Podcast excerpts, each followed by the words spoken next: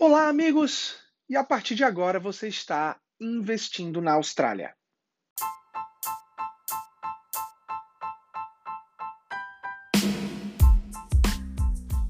Terça-feira, dessa vez, dia 1 de novembro, e hoje a gente sim mudou um dia a data do episódio para trazer para vocês a atualização do RBA, né, o aumento da taxa de juros, para a gente poder comentar um pouquinho mais o que está por acontecer. Então, sim, oficialmente o RBA aumentou 0,25, trazendo a taxa base de juros aqui na Austrália para 2,85, para que mais uma vez a gente comece a tentar controlar essa inflação que agora é, já está em 7,3, com previsão aí de chegar até 8%.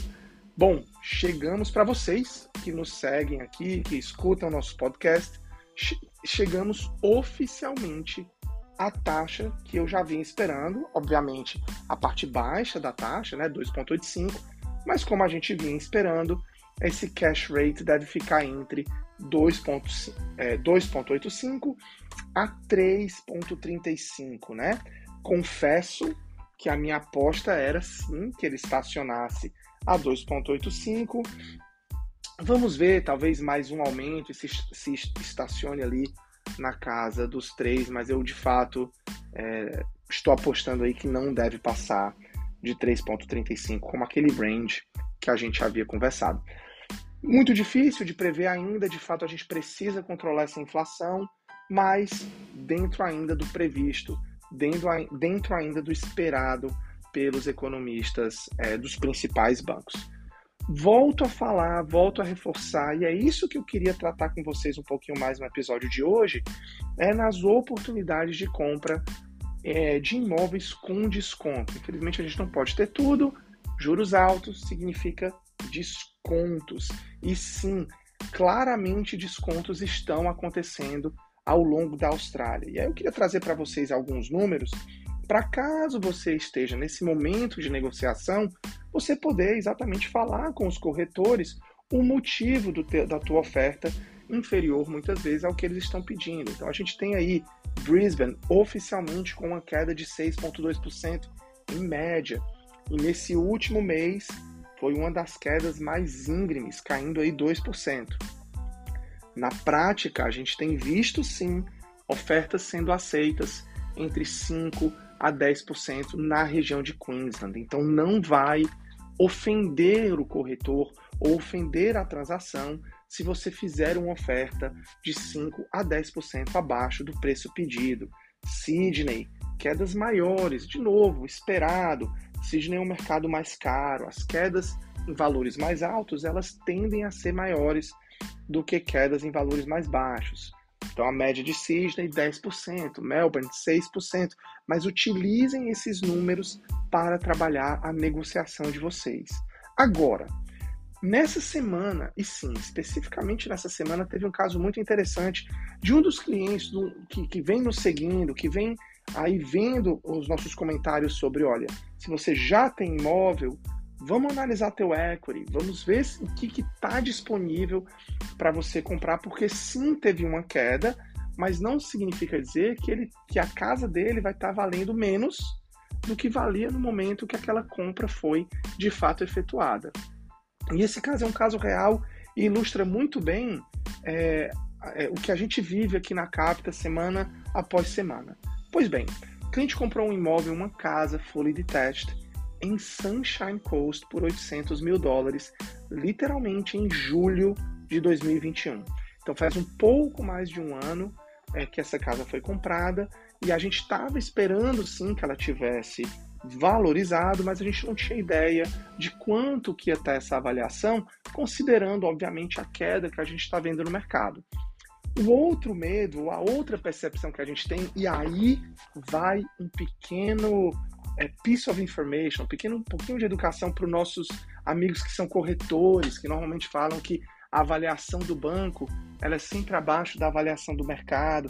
Não, gente, lembre-se que a avaliação do banco ela existe em 100% das transações. Então, quando o teu agente fala que a avaliação do banco ela é abaixo da avaliação do mercado, muitas vezes é ele tentando te convencer que tua casa vale mais para tentar pegar um preço maior. Mas efetivamente, a pessoa que for comprar a tua casa, ela precisa que o banco avalie por aquele preço do contrato. Senão, de fato, ela vai ter que tirar do bolso dela. Então, tem que ter cuidado com essa frase, a avaliação do banco ela é menor do que a avaliação do corretor. Porque não necessariamente. Lembrem-se, são muitos bancos e a gente pode ter uma discrepância de avaliações. E foi isso que aconteceu. É, a gente teve. Um, esses clientes atualmente estão com um banco chamado Macquarie. Pedimos a avaliação do imóvel deles com o Macquarie e veio que o imóvel estava valendo 880. Pedi então outras opiniões, NEB, St. George e Commonwealth Bank, tá?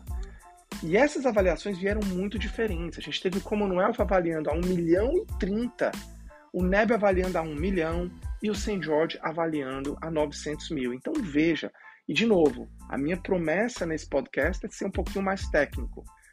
Olha a, a, o espaço entre 880 como sendo a avaliação menor a 1 milhão e 30 como sendo a avaliação maior. Então não, o banco ele não necessariamente vai avaliar a menos do que o agente avaliaria. Vai sempre depender da opinião do avaliador que vai analisar aquela propriedade. Agora, se o Macquarie foi lá e avaliou a 880, infelizmente, a gente está preso naquele valor para a transação com o Macquarie. Então, nessa situação, além da gente ter que avaliar as taxas de juros oferecidas por esses bancos, a análise mais forte para o que a gente estava querendo fazer, que era o quê? Puxar equity, teria que ser no tanto de equity disponível, dependendo do banco que a gente vá. E aí, muitas vezes, é por isso que eu digo que a taxa de juros, às vezes ela fica como segundo plano, às vezes ela não necessariamente é o ponto principal da análise. E nesse caso, a gente estaria falando de utilizar uma avaliação mais alta e potencialmente ter 180 mil dólares de usable equity. Não equity, porque de fato o equity foi 230, mas o valor utilizável sem pagar seguro de pelo menos 180 mil.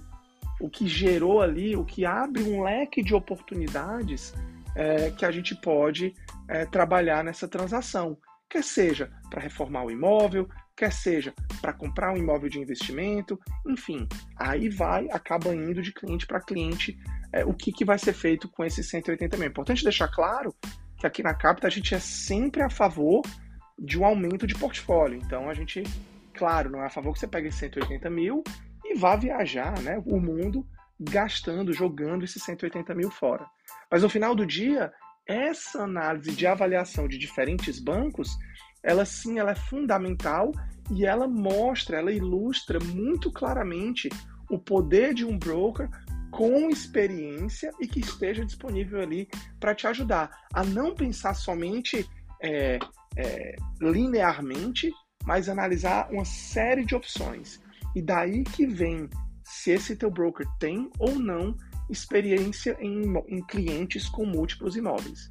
Então tá aí algumas coisas para a gente conversar, tá aí o estudo de caso dessa semana. E sim, tivemos uma má notícia dentro da esperada, que foi esse aumento de 0,25, mas segue as expectativas de oportunidades que estão por vir. Ficamos por aqui, um grande abraço.